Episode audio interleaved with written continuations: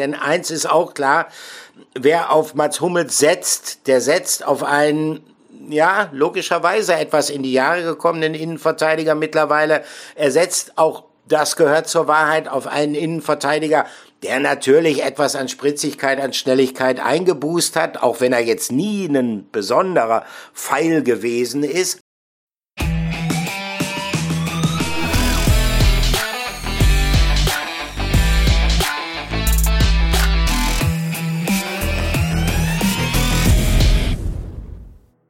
Bonjour, wie der Franzose sagt, oder das heißt, äh, um die Zeit, in der wir diese Folge der Dortmund-Woche aufzeichnen, da sagt er eher Bonsoir. Einen wunderschönen guten Abend. Äh, mein Name ist Oliver Müller. Ich melde mich aus der französischen Hauptstadt und äh, ich freue mich, äh, sprechen zu können mit einem jungen, aufstrebenden Kollegen, der Herr Patrick, was ist da eigentlich los? Der tatsächlich noch nicht in Paris ist, am Matchday minus one. Ouais, bonsoir, Oliver. Tu, tu es là au Paris, hein? Ich bin noch nicht da, ich bin noch in äh, Cologne, gerade eben okay. angekommen. okay. gar nicht, gar nicht so lange äh, her, tatsächlich äh, vor eine halbe Stunde zur Tür reingekommen. Ähm, ich war nämlich mal wieder, ich alter Hochzeitscrasher, mit meiner lieben Frau zusammen äh, auf einer Hochzeit, die letzte in dem Jahr ähm, auf Mallorca. Und da das richtig, richtig gute Freunde von uns waren, habe ich zumindest gesagt, dass ich ähm, ja den, den Montag noch mitnehme und da einen schönen Tag mit äh, allen verbringe. Und deswegen war ich noch nicht in Paris, habe noch nicht äh, quasi die Matchday Minus One. Das ist ja für uns auch immer ein recht wichtiger Tag, die Pressekonferenz. Ähm, am, am Abend gibt's ja nochmal einen Medienabend, an dem du gleich auch nach der Podcast-Aufnahme, wir haben jetzt 20 Uhr, Olli, ne, dann äh, ja. Äh, teilnimmst. Äh, deswegen bin ich noch nicht da, aber ich werde am Dienstag ganz früh um 6.44 Uhr in den Thalys steigen und hoffe, dass ich eine entspanntere Anreise habe nach Paris. Aus Köln sind es ja nur drei Stunden 20, als du es hast, weil ich habe gehört, äh, bei dir und dem einen oder anderen Kollegen, beim Heinz zum Beispiel, Heinz Büse von der DPA, war ja. ein bisschen kniffliger, ne? Erzähl uns doch mal, was war da los? Ah, das kann man sagen, das kann man sagen. Also das braucht man nicht, das braucht man zumindest nicht am ganz, ganz frühen Morgen. Der Thalys, der uns nach Paris bringen sollte, der sollte eigentlich losgegangen sein um 6.50 Uhr vom Dortmunder Hauptbahnhof und ähm, gestern Abend, ähm, ich bin ja schon etwas im gesetzteren Alter, ich bin gerade dabei, mich sozusagen bettfertig zu machen für die Reise, die bevorsteht, ruft mich Heinz Böse, Heinz Büse, um Gottes Willen an, aber er hatte eine böse Nachricht für mich, Heinz Büse, unser Kollege von der Deutschen Presseagentur, und sagte, du, hör mal, Olli, unser Thalys, der fährt überhaupt nicht. Und äh, tatsächlich ist es so gewesen, dass der Thalys nicht von Dortmund gefahren ist ähm, und man riet uns dann, äh, wir sollten zusehen, dass wir nach Düsseldorf kommen und dann in Düsseldorf einsteigen in den Thalys. Und das Problem ist nur gewesen, wir sind dann natürlich nach wie vor sehr früh am Montag früh ähm, zum Hauptbahnhof nach Dortmund gekommen. Äh, der ICE, der uns da hätte nach Düsseldorf bringen sollen, der hatte schon 15 Minuten Verspätung, bevor er in Dortmund überhaupt losfuhr. Und dann hätten wir es nicht geschafft, den Thales in Düsseldorf zu erreichen. Haben wir umdisponiert, sind dann äh, nach Köln gefahren. Ähm, dann hätten wir sogar noch etwas mehr Zeit gehabt für das Umsteigen am Hauptbahnhof in Köln. Und dann fuhr dieser ICE, Patrick, du kannst es dir nicht vorstellen, in einem derartigen Schneckentempo über diese Route Hagen, Wuppertal, Solingen, dass ich Angst und Wasser geschwitzt habe. Aber wir haben es trotzdem noch rechtzeitig geschafft. Ja, wollte ich wir haben es geschafft. Wir sind, wir sind gut äh, in der französischen Hauptstadt angekommen. Es war dann allerdings ein bisschen stressig. Ähm, musste danach dann schreiben, großer Vorbericht äh, für die Welt und dann äh, Pressekonferenz. Die Pressekonferenz äh, von Luis Enrique, dem Trainer von Paris Saint-Germain, habe ich leider verpasst. Aber äh, dafür dann die Pressekonferenz mit Edin Terzic und mit Gregor Kobel. Der konnte ich beiwohnen. Und wie immer, so ist das am Matchday meines Mann. Wir wollen ja auch gerne immer mal so ein paar Einblicke geben in unsere Arbeit. Es ist uns Journalisten dann gestattet, dem Abschlusstraining beizuwohnen, aber zwar nur für exakt 15 Minuten. Und ähm, es ist immer das gleiche Spiel. Ich bin in diesem Prinzenparkstadion. Das Abschlusstraining beginnt. Die Spieler laufen ein wenig, die Spieler bilden einen Kreis. Der Trainer sagt ein paar Worte, die man natürlich nicht verstehen kann. Dann wird gedehnt und äh, bevor es dann richtig losgeht mit vielleicht etwas spezifischen Übungen, aus dem man dann möglicherweise schließen könnte, wie die Mannschaftsausstellung am Tag darauf sein wird, äh, kommen freundlich, aber bestimmte Ordner um die Ecke, sagen so, bitte 15 Minuten sind um, verlassen Sie das Stadion. Also, das war dann das Abschlusstraining. Naja, und dann bin ich zurückgekommen in mein Hotel und ähm, ja, jetzt äh, telefonieren wir miteinander und äh, zeichnen diese Podcast-Folge auf. Äh, trotzdem, ich muss sagen, so ein klein wenig Vorfreude habe ich schon. Champions League, endlich geht's wieder los. Und äh, die Frage, die ich mir immer nur stelle, ist, äh,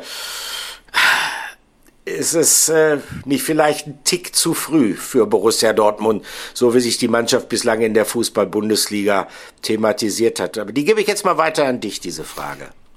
ja, also ich erstmal spannend natürlich die Einblicke, glaube ich, für den einen oder anderen natürlich auch da draußen. Ähm, das ist dann doch immer nur 15 Minuten für uns sind beim Abschlusstraining. Das ist ja dann meist so auch für ja, TV-Reporter, für TV-Journalisten, für die Kameras, dass man auch nochmal ein paar frische Bilder hat, äh, dass man ähm, vielleicht nochmal auf den einen oder anderen Spieler ein bisschen genauer mit der Kamera draufgehen kann, ja, um eben frisches Material zu haben. Wenn wir dann wirklich raushaben wollen, wer spielt, dann müssen wir schon unsere ja, Quellen anzapfen oder unseren Recherchemodus in, genau. in, in dem ein oder anderen Verein. Ich würde jetzt behaupten, PSG gehört nicht dazu. Kann man vielleicht auch nochmal den Ordner so ein bisschen, äh, ja, ein bisschen, wie sagt man, ich will nicht sagen bestechen, aber zumindest ein bisschen, äh, ja, seinen Charme fließen lassen äh, und dann, dann hilft der eine oder andere vielleicht mal. Äh, aber das ist in Paris natürlich nicht so.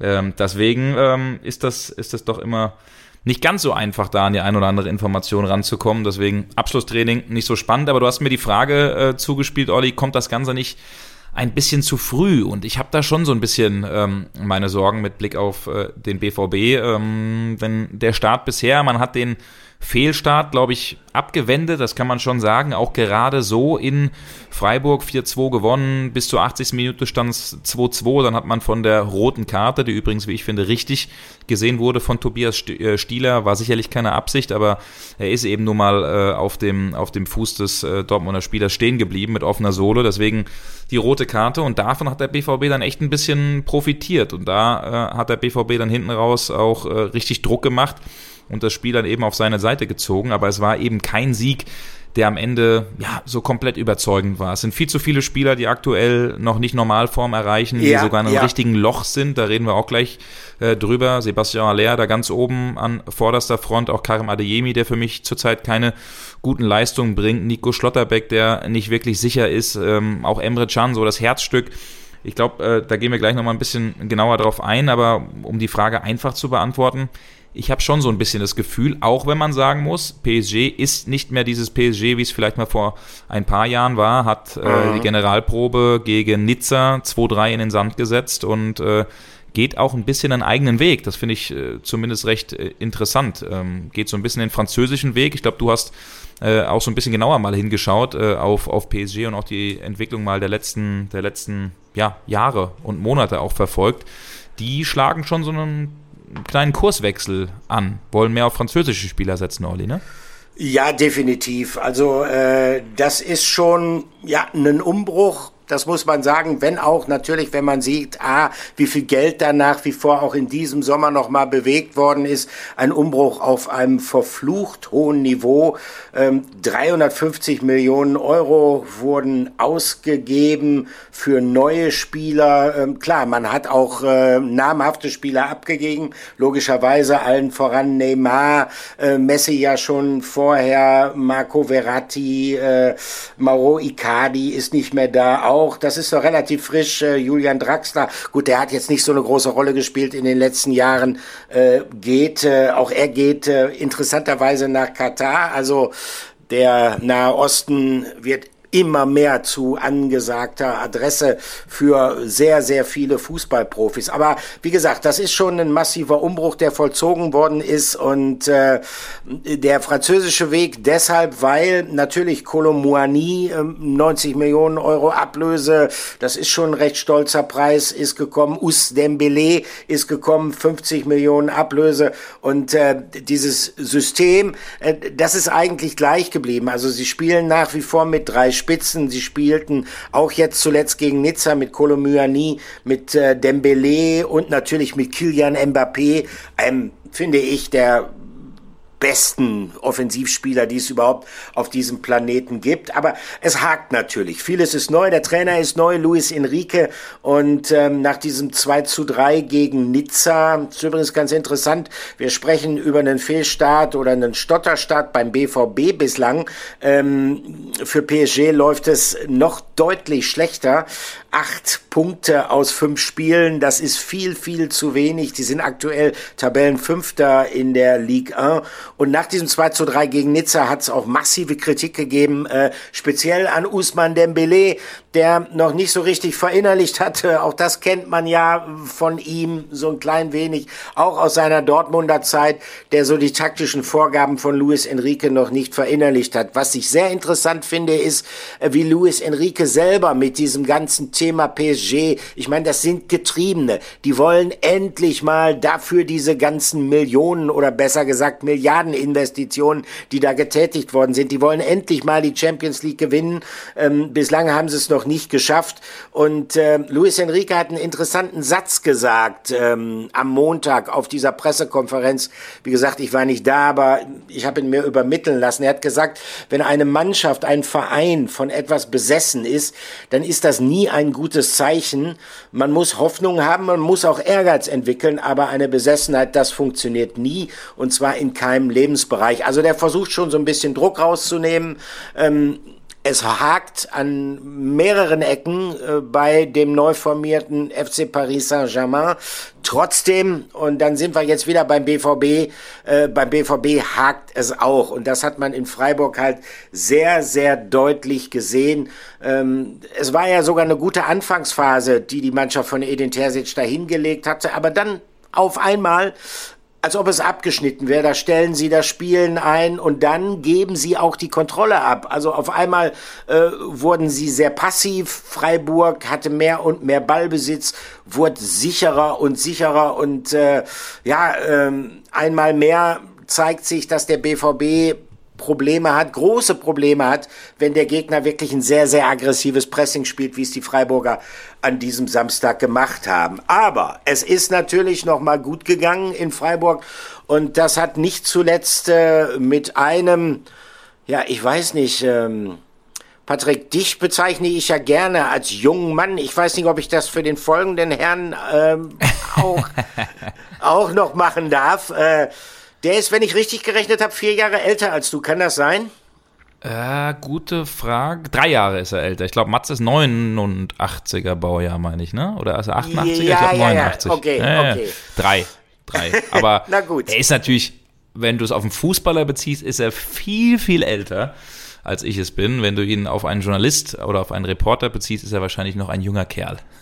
das stimmt. Das hast du gut gekontert. oder? Das muss man sagen. Absolut. Also, lange Rede, kurzer Sinn. Hier ist er, unser Spieler der Woche und der heißt logischerweise Mats Hummels. Spieler der Woche. Ja, natürlich handelt es sich hier um Mats Hummels. Ist doch klar, ähm, das 1 zu 0 gemacht in der 11. Minute in Freiburg. Warum auch immer, das wissen die Freiburger bis heute wahrscheinlich nicht, wie man äh, den mit 1 Meter, was hat er, 93, 92 so völlig blank dann ja. lassen kann. Äh, konnte da echt frei einnicken. Ähm, wichtiger Treffer und dann eben ähm, dieses äh, 3 zu 2 in der 88. Minute. Ganz, ganz wichtiger Treffer und auch ein sehr, sehr hässlicher Treffer, weil schön war er nun wirklich nicht. Ich glaube, äh, Matt selbst wird wahrscheinlich auch sagen, dass das äh, vielleicht auch so eine Kategorie der unschönsten Tore von ihm äh, gehört. Ist am Ende aber auch völlig egal, interessiert niemanden. Ähm, am Ende stehen da zwei Treffer für Mats Hummels. Am Ende steht der Sieg für Borussia Dortmund, der total wichtig war nach einer äh, ja, ganz, ganz unruhigen Woche, nach unruhigen Tagen, die man so ein bisschen auch in die Länderspielpause mit reingenommen hat. Äh, nach diesem Stotterstart äh, mit Spielen gegen Köln, Bochum, das 2-2 gegen Heidenheim. Deshalb enorm wichtig und eine Statistik, die ich äh, total spannend finde. Ähm, übrigens, ich habe das Spiel nicht gesehen. Ich habe mir ganz viele äh, Highlights und Videos dann nochmal angeguckt, auch heute noch äh, am, am Flughafen, ähm, weil genau zu dem Zeitpunkt war quasi am Samstag auf Mallorca die Trauung und äh, wir hatten versprochen, dass wir Handys weglegen, aber der ein oder andere hat trotzdem mal zwischendrin geguckt, der auch BVB, BVB-Fan war und hat dann immer also, so rüber geguckt und mir das auch gezeigt und dann haben wir immer wollte ganz... Wollte ich gerade äh, sagen, das ist ja auch äh? bei eurer Generation wirklich ein frommer Wunsch, Handys wegzulegen. ne? ja, stimmt, aber es war eine sehr emotionale Hochzeit und äh, tatsächlich äh, hat das dann auch zumindest ganz in Ordnung mal geklappt, äh, das zumindest mal für, ein, für ein paar Minütchen äh, äh, wegzulassen. Aber ganz interessant, ähm, die Statistik hatte ich nämlich damals schon im Kopf, weil ich ans, äh, an die letzte Saison gedacht habe, ähm, dass Mats Hummels jetzt äh, in allen Saisons als äh, Profifußballer in der Bundesliga getroffen hat. Also 16 Jahre in Folge, in der 16. Yeah. Saison in Folge, tatsächlich jetzt auch getroffen und damit einen Allzeitrekord aufgestellt. Seinen ersten Treffer vor 16 Jahren, da stand noch ein gewisser äh, Sebastian Kehl, heute Sportchef, mit ihm zusammen auf der Platte. Und das ist äh, nun wirklich eine Statistik, die ziemlich stark ist, die es in sich hat. Und der ein oder andere fragt sich jetzt vielleicht, gibt es da auch ein bisschen Hoffnung mit Blick auf die Heim-EM für Mats Hummels? Ich meine, der Trainer, der ihn lange nicht mitgenommen hat, Hansi Flick, ist weg. Er war jetzt nicht der größte Fan von ihm und äh, zumindest kann man sagen, wenn er so weitermacht, wenn er weiterhin so enorm wichtig ist, dann sollte er zumindest jemand sein, der äh, da auf dem Radar ist. Weil ich bleibe dabei, Mats Hummels ist ein total wichtiger Spieler, nicht nur für den BVB, sondern kann es auch äh, für die Nationalmannschaft sein. Ich weiß nicht, wie du das siehst. Ja, also ich glaube, zunächst mal muss der DFB, zunächst mal muss die Nationalmannschaft ein paar eigene Hausaufgaben erledigen, um dann überhaupt sich Gedanken machen zu können, äh, wie es dann stimmt, vielleicht ja. personell gerade in so einer wichtigen Frage aussieht. Denn eins ist auch klar, wer auf Mats Hummels setzt, der setzt auf einen ja, logischerweise etwas in die Jahre gekommenen Innenverteidiger mittlerweile. Er setzt auch das gehört zur Wahrheit auf einen Innenverteidiger, der natürlich etwas an Spritzigkeit, an Schnelligkeit eingeboost hat, auch wenn er jetzt nie ein besonderer Pfeil gewesen ist, aber der setzt nach wie vor auf einen sehr cleveren Spieler und, und das ist der entscheidende Punkt, der sitzt nach wie vor auf einen Spieler, der sehr dominant ist, auch im Auftreten. Ähm, denn Mats Hummels, äh, da gab es ja so ein paar Befürchtungen, äh, nachdem er seinen Vertrag nochmal verlängert hatte für ein Jahr. Oh, der würde vielleicht die Karriere jetzt irgendwie so ausfäden lassen und diese Befürchtungen sind, das kann man eigentlich jetzt schon sagen, ziemlich unangebracht gewesen. Ähm, Sebastian Kehl, der hat sich auch dazu geäußert, der hat auch gesagt, er selbst und im Verein ist man eigentlich von dieser These nie so richtig ausgegangen. Er nannte Mats Hummels einen Anführer, er bezeichnete ihn als jemanden, der große Erfahrungen einbringt, gerade auch in schwierigen Situationen. Und ich meine, das hat er ja tatsächlich am Samstag auch unter Beweis gestellt, wenn es ihn nicht gegeben gegeben hätte, Wer weiß, da müsste der BVB wahrscheinlich schon endgültig in den Krisenmodus schalten.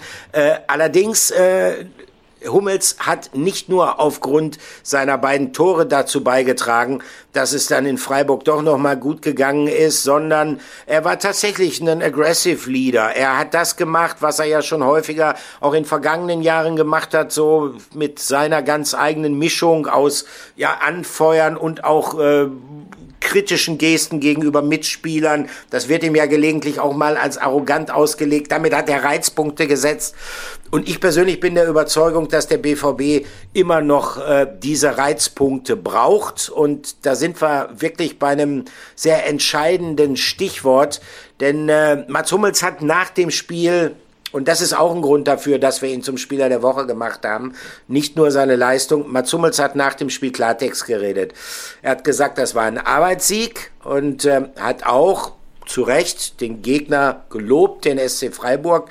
Er sagt aber, einen Gegner zu dominieren, das muss bei uns besser werden, wenn wir ein Top-Team sein wollen. Und dann gab es die Nachfrage des Kollegen von Sky, ähm, der hat ihn dann gefragt, ähm, ist das jetzt ein aktuelles Problem? Und da hat Mats gesagt, nein, das ist eigentlich so, seitdem ich hier bin, seitdem ich in Dortmund bin, haben wir Probleme gegen einen pressenden Gegner, Lösungen zu finden und dann vor allem auch ja so eine gewisse Klasse und Ruhe am Ball zu haben. Und das hängt sicherlich damit zusammen, dass Mats Hummels schon sehr, sehr viele Versuche in diesem fast ständigen, permanenten Dortmunder Ringen um Stabilität mitbekommen hat. Und es nervt ihn einfach, dass echte Fortschritte so richtig dabei nicht erzielt werden oder zumindest nicht über einen langen Zeitraum erzielt werden. Und ich glaube, die Tatsache, jemanden zu haben, der das offen anspricht und der sozusagen dann auch mal den Finger in die Wunde legt, das ist für die weitere Entwicklung dieser Mannschaft ganz, ganz wichtig. Das ist extrem wichtig, zumal, wenn, wie aktuell auch, der neue Kapitän Emre Can äh, derzeit mehr mit sich selbst zu tun hat. Äh, dann ist es noch wichtiger, dass jemand wie Mats Hummels den Mund aufmacht, dass er klar Farbe bekennt und dass er, finde ich zumindest, Klartext redet. Oder wie siehst du das? Ja, ganz genau wie du. Also er ist der heimliche Kapitän dieser Mannschaft. Das ist einfach so, auch wenn er jemand ist, wie du es eben gesagt hast, der wahrscheinlich nicht everybody's Darling ist, der wahrscheinlich nicht in der Mannschaft, was heißt wahrscheinlich, wir wissen es, dass er nicht einer ist, äh, wo sofort jeder Mitspieler sagt, yo, mit dem gehe ich sofort grillen, mit dem gehe ich sofort los und das ist richtig, mit dem bin ich auf einer Wellenlänge. Muss es aber nicht sein. Äh, da wiederhole ich mich auch. Mats hat ja selbst äh, ganz oft schon gesagt, in einer Fußballmannschaft, da brauchen wir nicht elf Freunde sein, äh, die Zeiten sind vorbei. Äh, man muss sich gegenseitig zu Höchstleistung anstacheln und das macht er immer wieder, das tut er immer wieder und er geht eben auch mit Leistung voran. Nicht nur im defensiven Abwehrverhalten, sondern auch im Spielaufbau ja. und auch indem er immer wieder gefährlich ist und Treffer erzielen kann. Und auch Edin Terzic, der hat übrigens ähm, äh, gesagt oder auch eingestanden, dass er vor dem Spiel in Freiburg ein sehr, sehr offenes Gespräch äh, mit Mats Hummels geführt hat. Äh, Im Nachgang habe ich mich hinterfragt, was wir gegen Heidenheim hätten anders machen können, hat Terzic gesagt. Wir haben die Führung aus der Hand gegeben, wir haben den Kopf verloren. Mhm. Das Learning war, in so einer Phase kann Mats Hummels der Mannschaft einfach gut tun. Er kann die Positionsdisziplin und die Pässe einfordern, die es für uns als Trainer schwierig machen, wenn 80.000 Zuschauer Lärm machen, in die Mannschaft zu bekommen. Das heißt also, Mats Hummels auch verlängerter Arm, auch so eine Art Spielertrainer auf dem Platz, der Anweisungen gibt, der korrigiert, der die Leute mitnimmt und er sagt nochmal ganz klar, Edin Terzic, es hilft jemanden wie Mats auf dem Platz zu haben, der schon alles im Fußball erlebt hat und deswegen äh, ist das auch sicherlich ganz, ganz interessant, äh, das Highlightspiel äh, in Paris, äh, Mats Hummels yeah. Champions League, das ist einfach die große Bühne, die liebt er, die mag er, das sind die Spiele, die äh, ja er eben auch äh, kennt, die ähm, oder für die er auch ein Stück weit da ist. Deswegen wird es sicherlich auch in Paris auf ihn ankommen, auf Mats Hummels ähm, und da bin ich echt gespannt, wie er gegen diese Pfeile da vorne, gegen Dembele, gegen äh, Kolomoani, gegen ähm, äh, Mbappé auch ankommt. Aber völlig klar, ein Mats Hummels in Topform, das kann der BVB auf jeden Fall gebrauchen. Das ist definitiv so. Müssen natürlich aufpassen, dass man jetzt speziell gegen diese schnellen Angreifer von Paris Saint-Germain, speziell gegen Kylian Mbappé, jetzt nicht unbedingt äh, in ein 1 gegen 1 Laufduell kommt. Äh, aber wie gesagt, dann kommt es halt genau auf das an, was Mats kritisiert hat, was Mats Hummels eingefordert hat. Dann kommt es auf Positionsdisziplin ähm, bei den zentralen Mittelfeldspielern speziell an. Dann kommt es auf eine entsprechende Ballsicherheit an, also Fehlpässe so ab 30 Meter vor dem eigenen Tor sind absolut tödlich. PSG kann dann schnell den langen Ball spielen in die Spitze und ähm, wenn der dann mal ankommt bei Kylian Mbappé oder auch bei Dembele, ähm, dann brennt's natürlich lichterloh. Ja, ähm, was ähm, könnte Borussia Dortmund denn tun, um möglicherweise mehr Stabilität zu bekommen, ein bisschen mehr Durchschlagskraft zu erzielen, möglicherweise schon äh, im Hinblick auf dieses Spiel bei Paris Saint-Germain. Ähm, interessant auch, ähm, Marco Reus ist eingewechselt worden in Freiburg, äh, hat auch noch dann seinen Impact äh, auf äh, das Spiel gehabt äh, mit dem Treffer, den er erzielt hatte. Wenn ich mir gerade mal angucke, wie so im zentralen Bereich äh, ganz individuell einige Spieler da momentan beieinander sind, äh, dann könnte ich mir durchaus vorstellen, dass er auch eine Option vielleicht für die Startelf in Paris ist. Äh, Emre Can, der spielt jetzt natürlich eine ganz andere Position, nach wie vor sehr, sehr, sehr stark mit sich selbst beschäftigt. Ähm, aber auch Felix Metscher äh, hat noch nicht so richtig Bindung. Äh, Julian Brandt ist eigentlich von diesen Spielern aus dem zentralen Mittelfeldbereich einer der stärksten Akteure. Aber es könnte möglicherweise auch, wenn man auf eine Kontertaktik ausgerichtet äh, sein sollte, wer weiß, was Edin Tersin macht, äh, einen, einen Platz für Marco Reus geben, der dann natürlich schnell Bälle auch weiterleiten kann. Ähm, die Frage, die allerdings am heißesten diskutiert wird, und auf die gab es jetzt in der Pressekonferenz von Edin Terzic immer noch keine Antwort, ist die, ob es möglicherweise zu einem Wechsel ganz vorne kommt. Äh, es ist äh, zurzeit nicht gut, was Sebastian Aller spielt. Der ist äh, tatsächlich außer Form, überhaupt keine Frage. Füllkrug als Einwechselspieler hat frischen Wind gebracht in Freiburg. Ähm, ob es denn tatsächlich auch äh, für einen Platz in der Startformation im Prinzenparkstadion reichen wird, hat Terzic offen gelassen, hat nochmal auf die Sehnenverletzung von Füllkrug hingewiesen, die immer noch nicht ganz auskuriert hat. Gesagt, in Freiburg war klar abgesprochen, 30 Minuten, mehr geht nicht für ihn. Und wir sind uns noch nicht ganz sicher, äh, ob wir ihm jetzt in Paris schon mehr als diese 30 Minuten zutrauen sollen. Es kann natürlich auch ein bisschen Taktik sein, dass er sich da ähm, nicht in die Karten schauen lassen will äh, von Luis Enrique, dem PSG-Trainer. Ähm, aber ich könnte mir durchaus vorstellen, dass es möglicherweise äh, einen Startelfplatz für Niklas Füllkrug geben wird. Ja, du, das kann ich mir auch auf jeden Fall äh, vorstellen, weil was Haller angeht, puh, da sind wir, glaube ich, alle sehr, sehr überrascht. Ähm, ich zuvor das, ich werde ein bisschen aufgezogen, übrigens auch äh, auf äh, der Hochzeit am Wochenende, weil ich Sebastian Haller natürlich als einzigen BVB-Spieler in meiner Kicker-Manager-Elf äh, habe, weil ich echt fest davon ausgegangen bin, dass der eine richtig, richtig gute Runde spielen wird. Ja, das ist ja, ja. auch immer noch nicht ausgeschlossen, dass es das nicht passieren kann.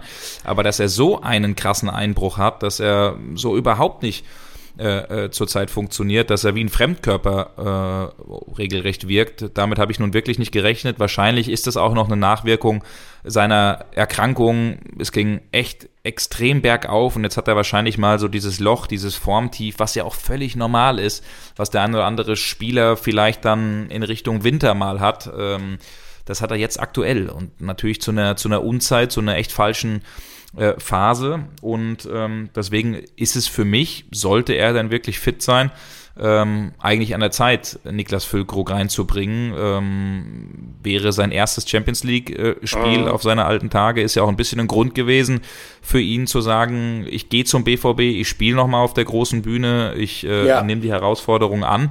Ähm, der hat das auch schon in äh, Freiburg ordentlich gemacht. Mit seinem ersten ähm, Ballkontakt hat er dann auch den Assist auf Donny Malen gegeben, hat gleich für genau. ähm, Torgefahr gesorgt. Ähm, da gab es ja übrigens auch schon ähm, die ein oder andere oder das ein oder andere Rätselraten, was eigentlich mit seiner oder was es mit seiner Verletzung auf sich hat. Äh, in Dortmund kam es übrigens nicht ganz so gut an, dass Rudi Völler, der Sportchef in Dortmund auf der Pressekonferenz äh, oder vor einem Länderspiel gegen Frankreich gesagt hat, dass äh, Füllkrug aller Voraussicht nach am Wochenende nicht spielen wird, äh, weil er eine Sehnengeschichte hat und das wahrscheinlich nicht ausreicht. Also das hat in Dortmund nicht jedem gefallen, ähm, weil es nicht unbedingt äh, in äh, ja, das Hoheitsgebiet dann auch des Sportdirektors oder in der Zeit ja. Interimstrainers gehört, dann vielleicht sogar Auskünfte zu geben, ob man spielt oder nicht.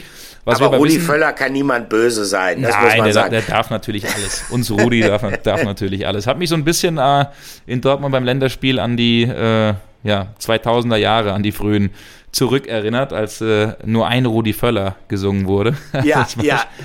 Es ist schon kurios, dass er jetzt aktuell die Hoffnung des deutschen Fußballs ist, äh, zusammen mit Hannes Wolf und äh, Sandro Wagner. Aber um kurz nochmal ja. auf, auf Füllkrug einzugehen, Olli, ähm, war ja schon so, ne, beim äh, Medizincheck, dass man äh, schon damals, als er dann nach Bremen oder von Bremen nach Dortmund gewechselt ist, dass man dort schon auch was festgestellt hat ähm, mit dem Muskel, mit der Sehnengeschichte, dass man da aber nicht gesagt hat, nee, deswegen ziehen wir den Wechsel nicht durch, dass man trotzdem überzeugt war von der Geschichte, aber dass es eben eine Verletzung ist, die er, so wie es aussieht, aus Bremen mitgenommen hat, richtig? Das ist auch so dein Informationsstand. Ja, äh, er hat ja auch lange an dieser Verletzung in Bremen laboriert, hat dann ja auch äh, Spiele verpasst.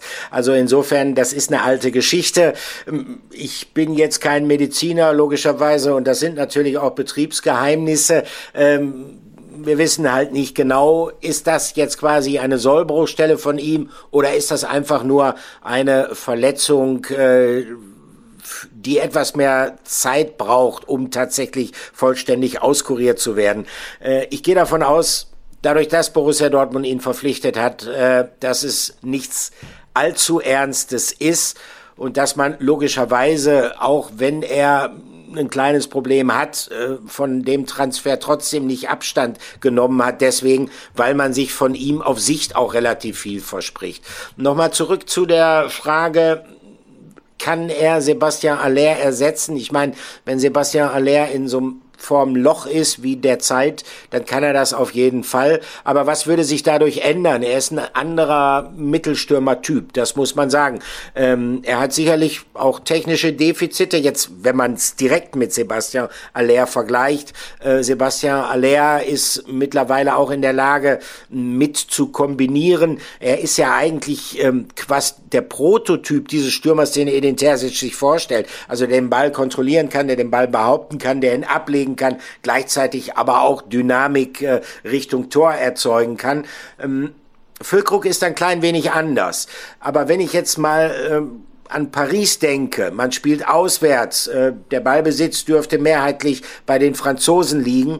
Ähm, vielleicht gibt es etwas mehr Kontersituationen, vielleicht gibt es mehr Gelegenheiten für Borussia Dortmund durch eigenes Pressing den Ball zu erobern, dann schnell umzuschalten, dann könnte Füllkrug, und das hat diese Szene, du hast sie eben geschildert, wie toll er diesen Treffer von äh, Donny Malen vorbereitet, dann könnte das möglicherweise tatsächlich für Niklas Füllkrug sprechen. Ich glaube, er würde ganz, ganz sicher von Beginn an stehen, wenn es dieses Sehnenproblem nicht geben würde. Sagen wir es mal so rum. Äh, ansonsten würde, würde er, da bin ich, da würde ich drauf wetten, würde er in der Startelf stehen. Aber ähm, gut, bisschen Überraschung muss ja auch noch da sein bis zum Anpfiff.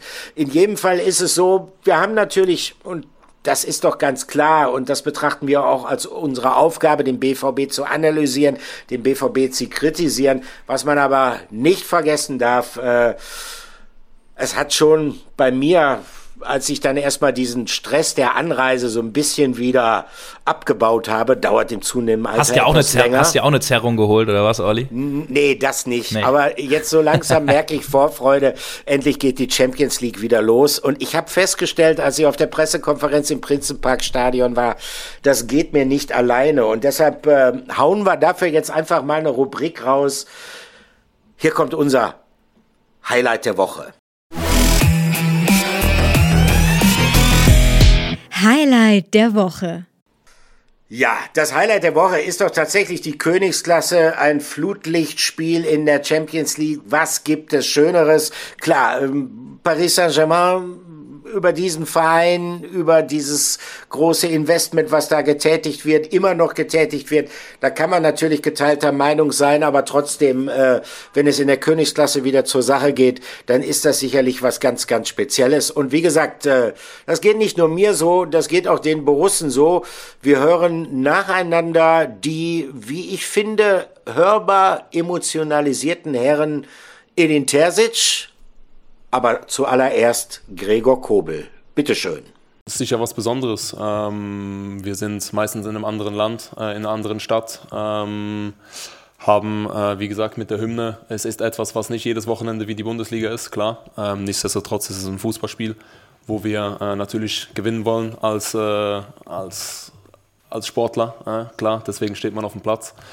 Und äh, ja, von daher ist es sicher was Spezielles äh, und auf das wir uns alle sehr, sehr freuen. Es ist, so wie Gregor schon gesagt hat, was ganz Besonderes, sich mit den Besten in, in, seinem, in seinem Bereich messen zu dürfen. Und das findet in der Champions League dann halt statt. Und das ist etwas, das wir uns dann über 34 Spieltage hart erarbeiten in der Bundesliga, dass wir regelmäßig dann diese Abende erleben dürfen.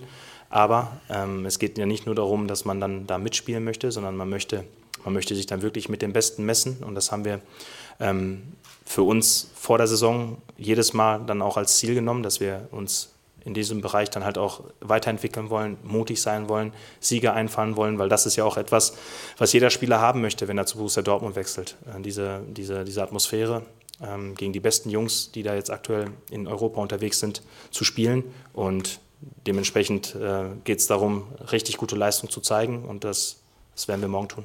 Ja, also da hört man schon natürlich Vorfreude, da hört man Begeisterung raus und man hört vor allen Dingen raus, dass man alles daran äh, setzen möchte, alles dafür tun möchte, dass man als Sieger vom Platz geht und das wird man auch. Das ist also der Satz, den Edin Terzic gesagt hat. Äh, Sebastian Kehl, den haben wir eben hier nicht gehört, hat er auch nochmal vor der Abreise gesprochen. Am Flughafen meinte, dass man mit breiter Brust anreist und äh, auch alles dafür tun wird, um als Sieger den Platz zu verlassen. Und ähnliche Worte hat auch äh, Aki Watzke gewählt, der natürlich von der Hammergruppe gesprochen hat und äh, gesagt hat, dass das wahrscheinlich die schwerste Gruppe von äh, allen ist in dieser mhm. Champions League äh, Gruppenphase. Da würde ich tatsächlich nicht widersprechen mit Newcastle und mit Milan. Aber mh, mm, wir haben ja vorhin drüber gesprochen, ist es vielleicht zu früh? Ja, ich glaube, das Spiel kommt zu früh. Ich glaube aber auch, dass äh, man aktuell gegen ein PSG spielt, was man wahrscheinlich äh, tatsächlich schlagen kann, wenn man die richtigen Mittel äh, eben wählt. Ähm, da wird es auch viel drauf ankommen, natürlich auf die Tagesform, auf äh, eine absolute Topleistung in einem Stadion, das ich tatsächlich sehr, sehr geil finde, Olli. Warst du denn schon mal vorher im Prinzenpark? Ich war einmal, es ist sehr, sehr lange her, bei einem Spiel gegen Olympiakos Piraeus, damals noch mit Zlatan Ibrahimovic, aber tatsächlich noch nie mit deutscher Beteiligung. Ich glaube, du warst schon mal beim Spiel gegen BVB, oder? Äh, nein, war ich auch noch nicht. Ich bin tatsächlich noch nie ah, im Prinzenpark okay. gewesen. Ich wäre äh, beim letzten Champions League Spiel von Borussia Dortmund im Prinzenpark gewesen, aber das war während der Corona-Zeit und dann Ach, ist stimmt, das genau. Mhm. relativ mhm. kurzfristig zu einem reinen Geisterspiel erklärt worden. Mhm. Also ein reines Geisterspiel hieß halt auch, dass bis auf die äh, Journalistenkollegen, die für die übertragenen Fernsehstationen die live übertragenen Fernsehstationen gearbeitet haben, dass keiner reinkam. Also äh, wird das für mich am Dienstag auch eine Premiere sein. Ähm, ich habe es heute ja beim Abschlusstraining äh, mal so ein bisschen auf mich einwirken lassen, aber es ist natürlich was ganz anderes, wenn es leer ist. Ähm, es ist ähm, schon ein, ein Stadion, könnte ich mir vorstellen, was äh, auch für Atmosphäre gut ist. Äh, es ist äh, Stadion, das, äh, ja, ähm, was soll ich sagen, äh, so ein bisschen old-fashioned von der Bauweise auch noch ja, ist. Äh, mhm. Es hatte ja früher auch eine Laufbahn, äh, die benötigt man mittlerweile nicht mehr. Dann gab es da ein paar Umbaumaßnahmen und äh, es hat sicherlich einen Nachteil, dass es nicht das allergrößte ist. Äh, also das Fassungsvermögen für Champions League-Spiele beträgt äh, 44.283. Das ist nicht sonderlich viel. Und das ist wohl auch ein Grund, dass jetzt nicht übermäßig viele, vergleichbar mit früheren BVB Champions League Reisen, äh, Borussen-Fans in Paris erwartet werden. Offiziell, offiziell paar mehr werden es dann in der Regel ja doch, äh, werden 1700 erwartet. Und ich kann schon mal sagen, ähm, großer Fan-Treffpunkt am Spieltag ist wie sollte es anders sein in Paris, der Eiffelturm. Also der dürfte in schwarz-gelber Hand am Dienstag sein. Äh, ja, das ist eine interessante Info, habe ich mich auch noch gar nicht mit ja, beschäftigt. Ja, Siehst du, müssen wir einen Eiffelturm am Dienstag genau. oder was? Ja, sehr würde gut. Ich, würde ich vorschlagen, würde ich vorschlagen und vielleicht ist das dann ja auch äh, ein, ein gutes Omen für den Dienstagabend. Ja, sehr schön. Dann äh, schauen wir auf jeden Fall mal, wie du gesagt hast, äh, sehr spannendes Spiel.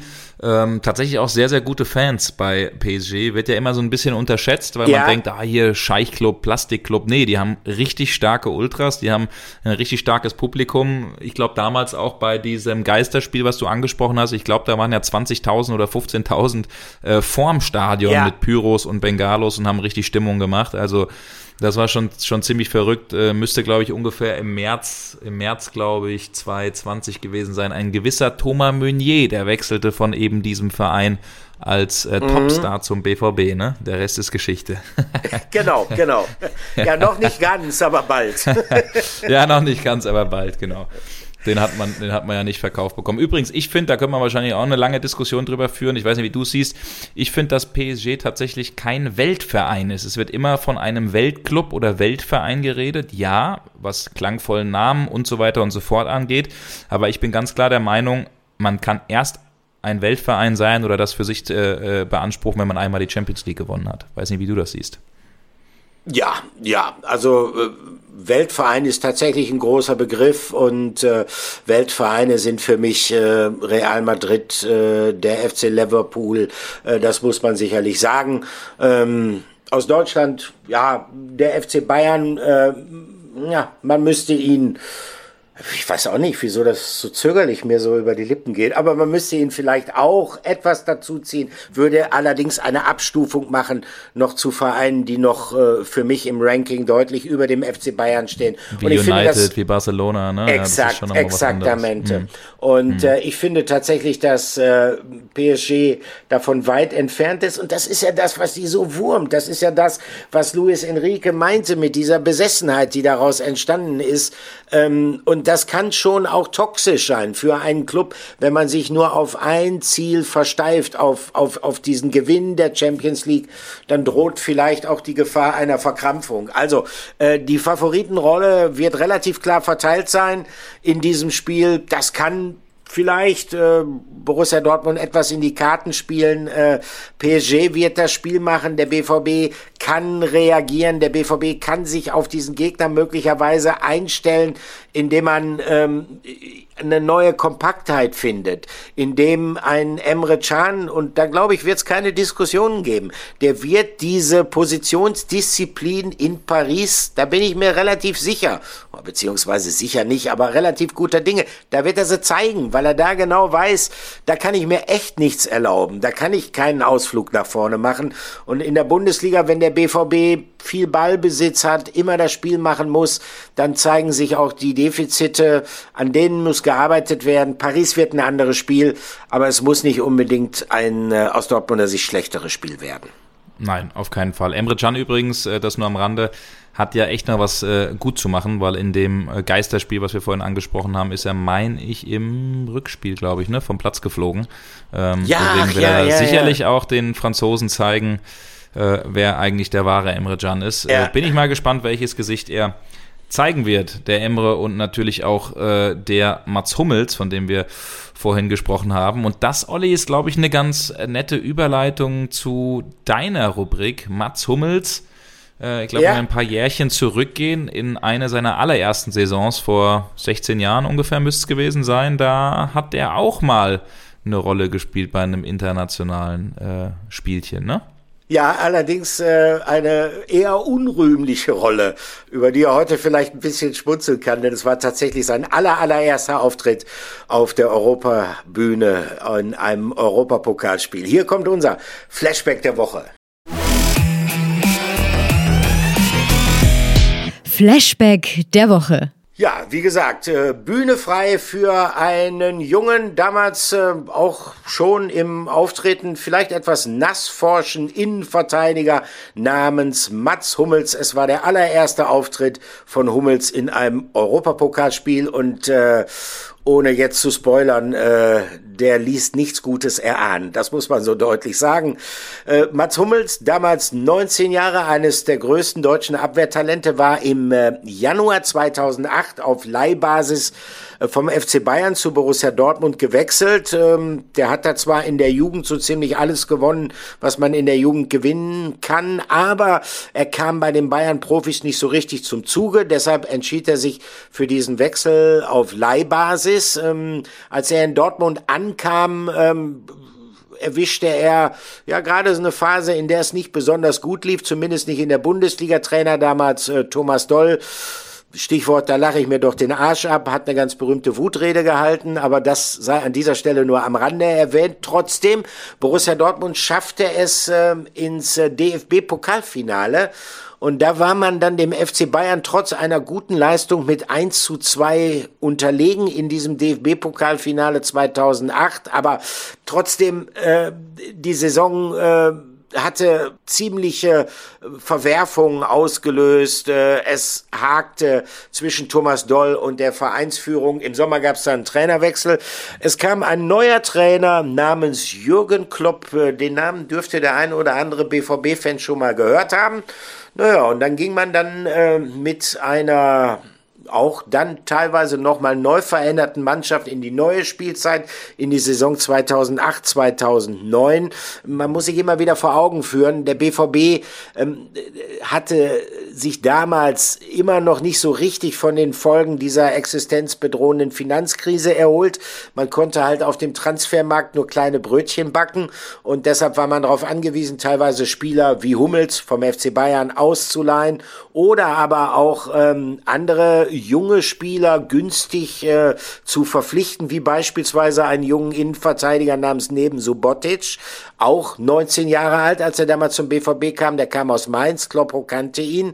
Und ähm, diese beiden Innenverteidiger, die wurden damals äh, ein klein bisschen spöttisch Kinderriegel genannt. Aber mit diesem Kinderriegel hatte der BVB dann tatsächlich die Chance, sich nach mehrjähriger internationaler Abstinenz äh, zumindest wieder für den UEFA-Pokal zu qualifizieren. Und dann ging es in den Playoffs gegen Udinese Calcio. Und am 18. September, das ist ziemlich auf den Tag genau, 15 Jahre her, da äh, gab Mats Hummels dann zusammen mit Neven Subotic sein Europapokaldebüt äh, der Kinderriegel gegen Udinese Calcio. Das war eine relativ ausgebuffte italienische Mannschaft mit einem relativ hohen Altersschnitt. Und ähm, die Folge war in dem Hinspiel dieser beiden Playoff-Begegnungen, äh, da sollte gerade dieser Kinderriegel, da sollten Hummels und Subotic wirklich ihr blaues Wunder erleben. Ich habe es mir noch mal rausgesucht. Einseitige Partie, in der Udine erschreckend naive Dortmunder jederzeit kontrollierte. Das hat damals der Kicker anschließend geurteilt und das war noch milde formuliert. Oh, Thomas Ein, Hennecke. Thomas ja, Hennecke. genau. Ein Konter nach dem anderen rollte auf das BVB-Tor zu. Hummels und Subotic, die waren total überfordert. Sie wurden permanent überrannt. Und dass es am Ende nur 0 zu 2 hieß aus Dortmunder Sicht, das war wirklich ausschließlich diesem Pragmatismus der Italiener zu verdanken, ne? sich nicht unnötig zu verausgaben. Äh, bei Schlusspfiff ähm, da lag Hummels allerdings schon längst auf der Behandlungsliege.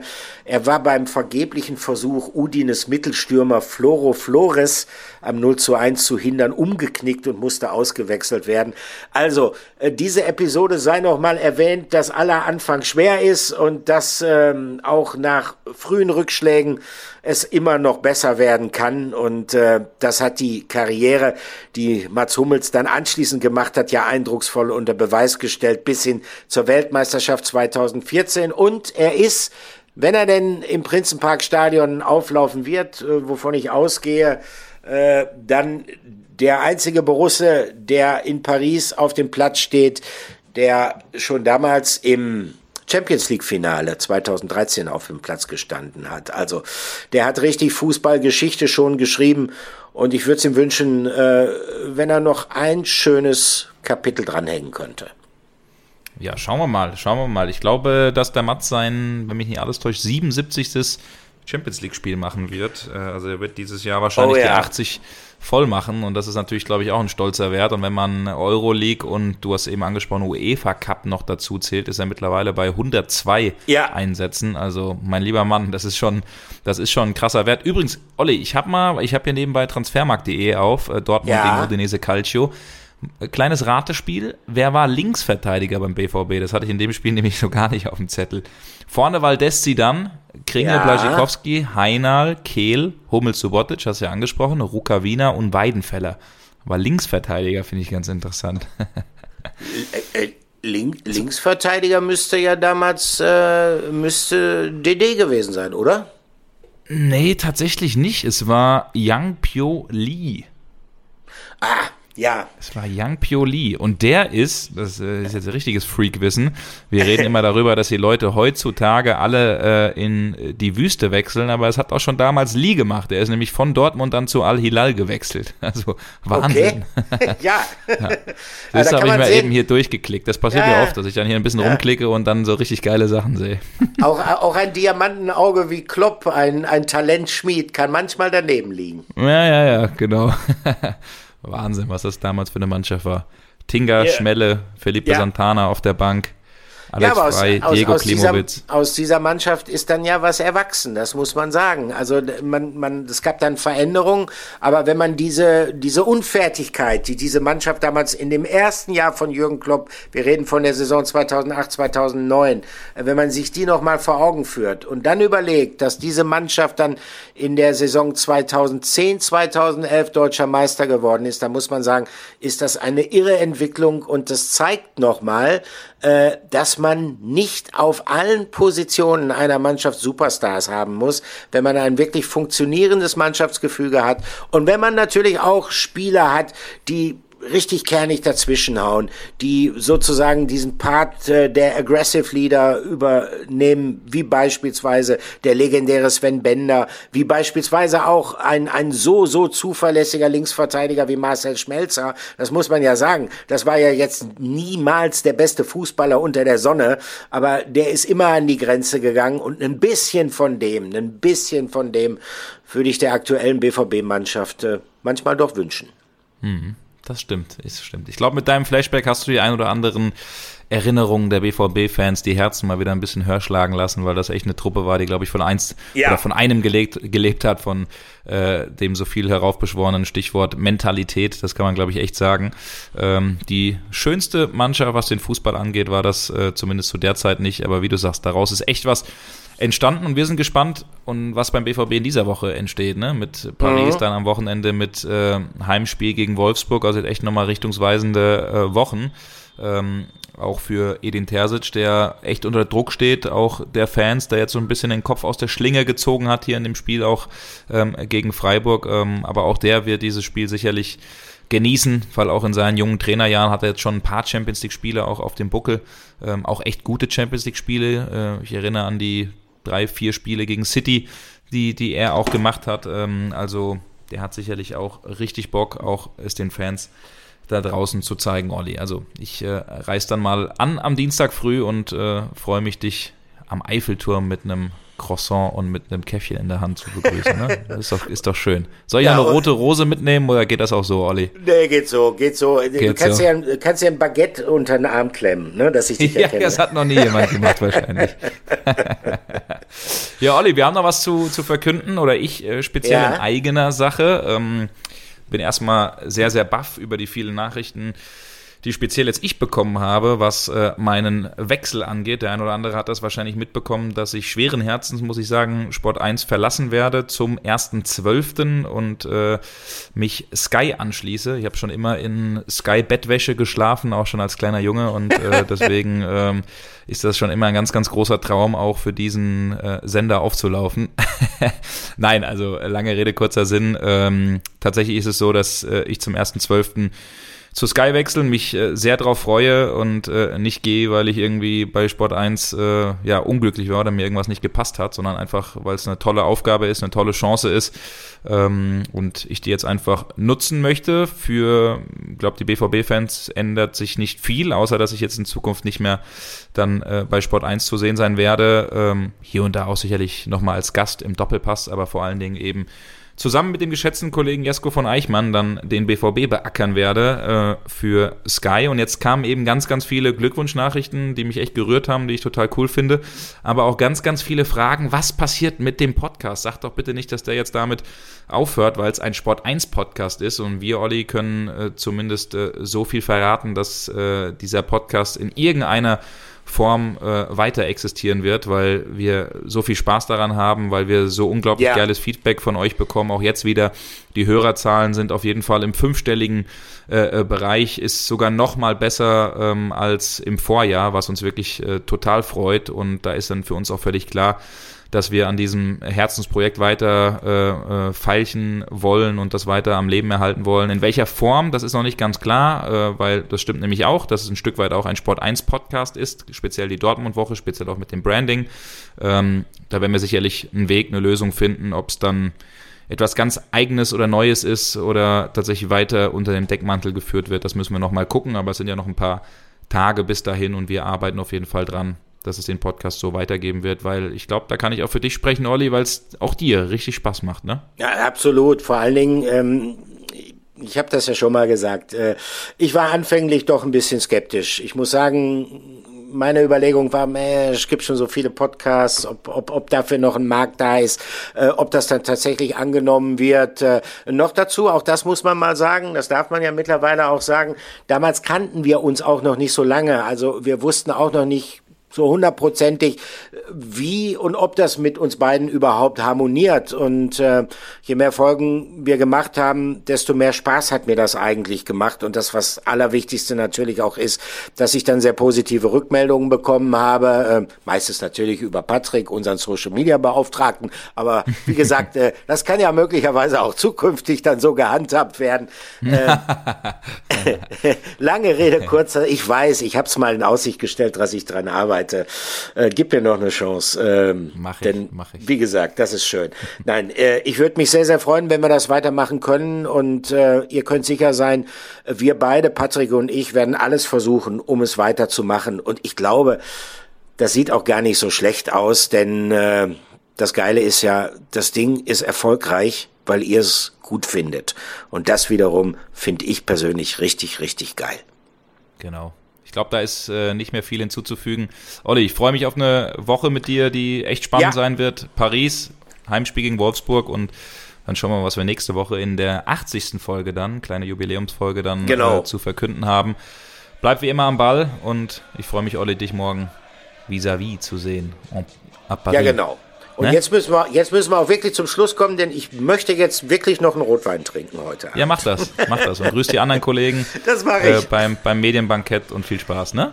Alles klar. Macht's gut. Bis dann. Ciao. Ciao, macht's gut.